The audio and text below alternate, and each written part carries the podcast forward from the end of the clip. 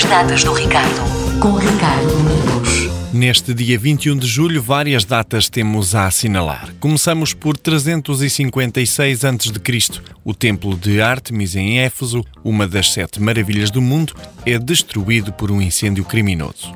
Já em 1961, o Projeto Mercury, que foi o primeiro projeto tripulado de exploração espacial da NASA, na missão Mercury Redstone 4, Gus Grimson, pilotando o Liberty Bell 7, torna-se o segundo americano a ir para o espaço em uma missão suborbital.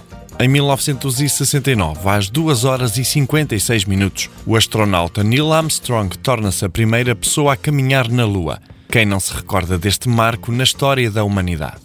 Em 1983, neste dia 21 de julho, é registada a temperatura mais baixa na Terra, diretamente por termómetros posicionados no Sol. Foi registada a temperatura de 89,2 graus negativos a 21 de julho de 1983, na estação Vostok, uma base científica na Antártida considerada o polo do frio.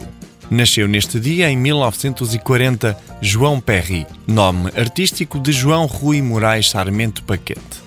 Um ano depois, em 1941, assinalamos o nascimento de Diogo Freitas do Amaral, na Póvoa de Varzim, político português. Foi ministro dos Negócios Estrangeiros entre 1980 e 81 e também entre 2005 e 2006. Além de primeiro-ministro interino, foi também ministro da Defesa Nacional e presidente do CDS. Dez anos depois, em 1951, assinalamos o nascimento de Robbie Williams, o ator e comediante norte-americano. 40 anos depois, em 1991, nasce uma supermodelo portuguesa, Sara Sampaio. As datas do Ricardo, com Ricardo Domingos.